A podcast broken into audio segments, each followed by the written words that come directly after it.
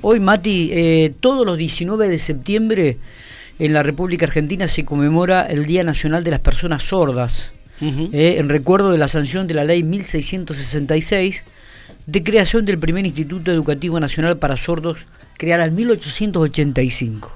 Esta fecha muchas organizaciones y referentes de la comunidad aprovechan para difundir y concientizar acerca del respeto por las personas sordas y la necesidad de ejercer de manera plena sus derechos. Nosotros eh, queríamos eh, tener ah, este tema en el curso de la mañana en, el programa de la radio y por eso eh, vamos a hablar con Natalia Cavallo. Natalia es la directora de la Escuela de, mm, Apoyo a la Inclusión número 2 de Sordo y Hipoacúsicos de la ciudad de General Pico. La tenemos en línea. Natalia, gracias por atendernos. Buenos días. Hola, buenos días. ¿Cómo están? Muy bien, gracias, por estos minutos. ¿Todo, todo tranquilo, todo bien? Sí, todo bien, todo bien. Una semana bastante intensa esta. Me, imagino, me imagino. Cuéntanos, eh, eh, bueno, a ver, ¿cómo lo viven ustedes en primer lugar? Y, digo, ¿y cuáles son las actividades en esta semana que vos decís que es una semana intensa de concientización, ¿no? De, organizar y, y tratar de difundir y concientizar respecto de las personas sordas. Bien, nosotros, eh, sí, hoy es el día, la introducción que hiciste sobre por qué el día de la de, de la persona sorda está es, es correcta. Eh, la Confederación Argentina de Sordos. En su página tiene esta introducción, digamos, entonces es por eso, por la creación de un instituto, y nosotros tomamos esta semana del 19 al 25 para hacer campaña de concientización de la discapacidad auditiva.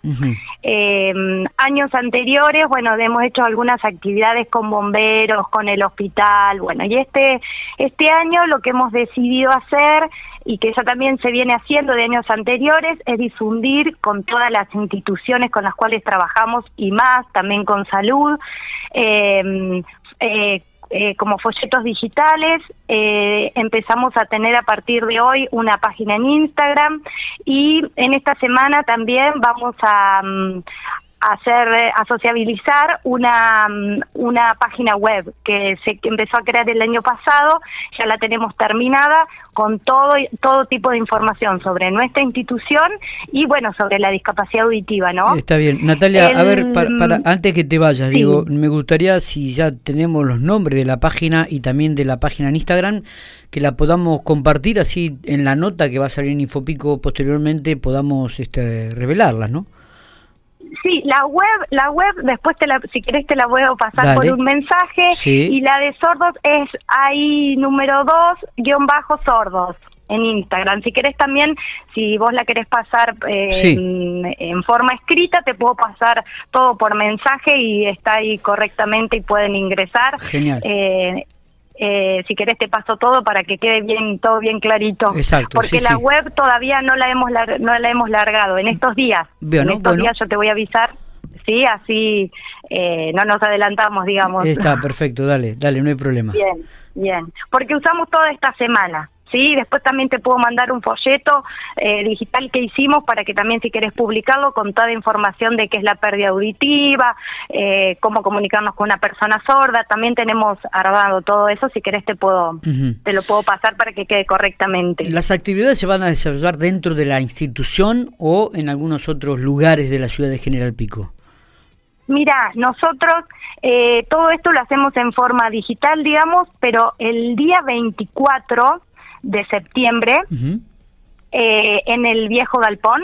Sí. Hay un encuentro eh, sobre prácticas educativas inclusivas que se llama eh, Todos Podemos. Entonces, ese día, de 9 a 13.30, vamos a estar en el viejo galpón y va a haber un montón de eventos eh, en entre esos la presentación de una canción que surgió en Santa Rosa con escuelas eh, que trabajan, eh, escuelas de apoyo a la inclusión con escuelas convencionales, los chicos van a, presentar una canción y nosotros vamos a estar con un stand y después va a estar la Fundación de Lengua de Señas, padres de padres de TEA y vamos a estar presentando así como va a ser como es el cierre donde vamos a estar en ese lugar donde están todos invitados eh, va a ser un encuentro muy rico eh, sobre y que vamos a hablar todo de inclusión. Está bien. 24 de septiembre. 24 eh, de septiembre, correcto. ¿El horario lo tenés? Sí, de 9 a 13.30. Bien. De 9 a 13.30 en el viejo galpón, todos. En el viejo galpón, todos invitados. En el viejo galpón y mm, también tengo un video de difusión que es muy interesante donde ahí se cuenta bien eh, todo todo lo que se va a hacer y viene una disertante de Buenos Aires, Silvana Corso, eh, que habla sobre discapacidad que es muy interesante. Está bien. Eh, Natalia, ¿cuál es la matrícula que actualmente cuenta la escuela aquí de inclusión número 2 en Pico? Bien, nosotros ya eh, en eh, matrícula tenemos una matrícula, pero en, realidad tenemos todos los eh, estudiantes incluidos en escuelas convencionales. No tenemos alumnos en sede. Sí, sí. Entonces, más o menos son 50 estudiantes de los tres niveles, mm, inicial, primaria, secundaria, que son de General Pico y de toda la zona norte. Nosotros cubrimos toda la zona norte, Intendente Alvear, Realicó, eh, Rancul, Chamaicó, Parera, Luigi, Dorila, eh, estamos en Quemú, eh, bueno, cubrimos todo, así que eh, viajamos. tenemos alumnos en General Pico y después nos trasladamos hacia otras localidades. la pregunta es, los derechos de estos chicos hoy en día, ¿no? Dice que las personas sordas, en un informe que he leído, se encuentran aún con obstáculos para ejercer sus derechos y uno de ellos dice que todavía no existe una ley nacional que reconozca o unifique la ley de señas argentinas. Bien, están en lucha, están en, lucha las personas, las personas sordas que se, que su forma de comunicación es la lengua de señas.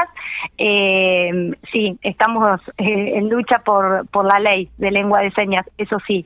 Igualmente nosotros tenemos muchos estudiantes que no usan la lengua de señas como forma de comunicación, sino la forma oral, eh, escrita, o sea, eh, nosotros nos adecuamos desde la escuela a la forma de comunicación de cada estudiante, ¿no? Siempre tratando de brindarle lo que necesita. Está bien, está bien. Si, bien nuestra escuela siempre tuvo una impronta muy oralista, ahora hay otras realidades y nos vamos adecuando. Ah. Yo trabajo mucho con Alejandro de la Fundación de Lengua de Señas, consultándole todo, porque es muy importante eh, tener esa fundación en General Pico, donde brindan cursos, eh, porque bueno, empieza a ser también, eh, no, parte, parte la lengua de señas, ¿no? Totalmente. muy importante. Totalmente, totalmente.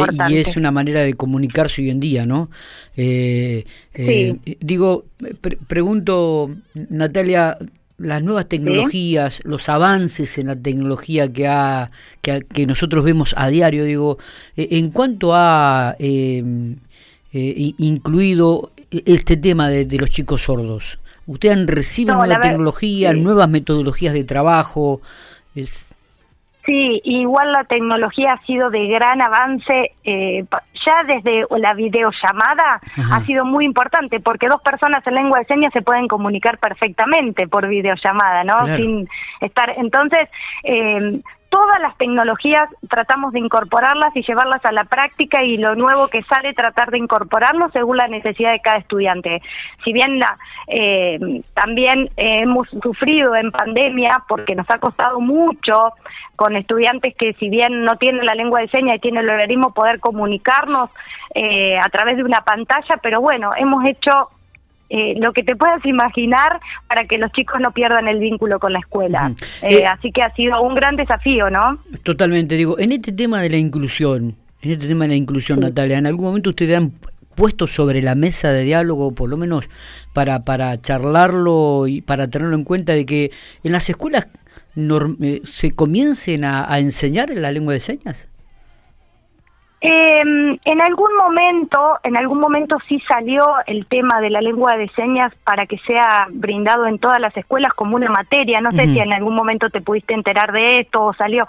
Lo que pasa es que eh, en realidad en La Pampa y no hay no hay gente totalmente capaz, la cantidad suficiente de gente capacitada como profesores para poder dar la lengua de señas. Entonces la comunidad sorda de La Pampa sí dijo esto. Nosotros no estamos en desacuerdo con que se dé la lengua de señas en las escuelas.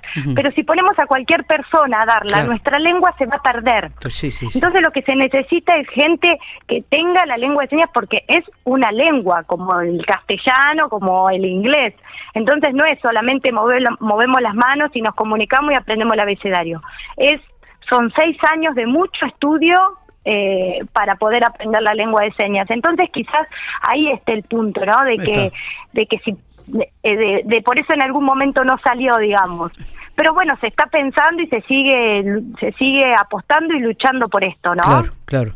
Y, y también tiene mucho que ver, Natalia, me imagino, eh, el incentivo de que viene también de parte de la familia, ¿no? Eh, la motivación, el incentivo, la investigación, el cuidado.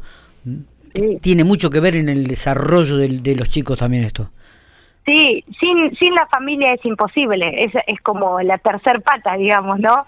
Es muy importante, es muy importante y nosotros contamos con el apoyo de todas las familias y estamos apoyando ahí. A veces los apoyos son más a la familia que al estudiante, trabajamos mucho con las escuelas, con las escuelas convencionales y, podemos hacer un trabajo riquísimo, ¿no? Para que los chicos estén en las escuelas. ¿Cómo, está el tema de profesionales que han estudiado este tipo de carreras? Este, ¿Siguen saliendo o, hay muy, es escaso? Es, muy escaso. Es muy escaso. Eh, profesores de sordos, profesores de sordos en la escuela tenemos muy poquitos. Eh, sí, personas que se capacitan, fonoaudiólogos, sí, contamos con un grupo de fonoaudiólogos muy importante que son también una, una gran eh, un gran personal en la escuela y contamos con tres fonoaudiólogos, pero profesores de sordos necesitamos, necesitamos sí.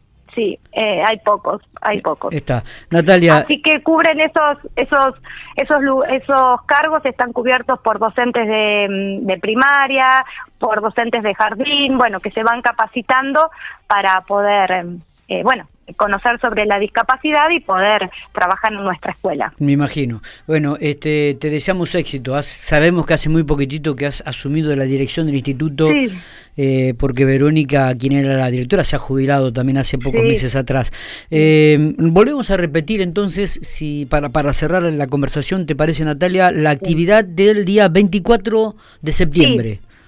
El día 24 de septiembre en el viejo galpón de 9 de 9 a 13:30 va a haber una son prácticas inclusivas en educación donde va a haber un montón de eventos y vamos a estar ahí eh, bueno apoyando lo que por lo que tanto peleamos que es por la inclusión de los alumnos en el viejo galpón. Están todos invitados todos invitados no en eh, la, eh, la comunidad ¿sí? Los que quieran participar y, Silvana Corso disertando que es muy interesante escuchar. Recordamos que el 24 es día sábado, ¿eh? de 9 de la mañana a 1 de la tarde. Sí, a, una, una y media más o menos. Y, media. y eh, ahí vamos a estar nosotros también, eh, bueno, entregando folletos, eh, también tenemos, ahí vamos a presentar el Instagram, la página con código QR para los que no quieran papel. O sea, bueno, estamos haciendo ahí un trabajo importante para concientizar. Perfecto, perfecto. Natalia, éxitos, lo mejor y, también éxitos en la gestión. ¿eh? Muchísimas gracias por estos minutos. Gracias por tenernos en cuenta. Por favor, el gusto es nuestro. Hasta luego. Saludos, adiós.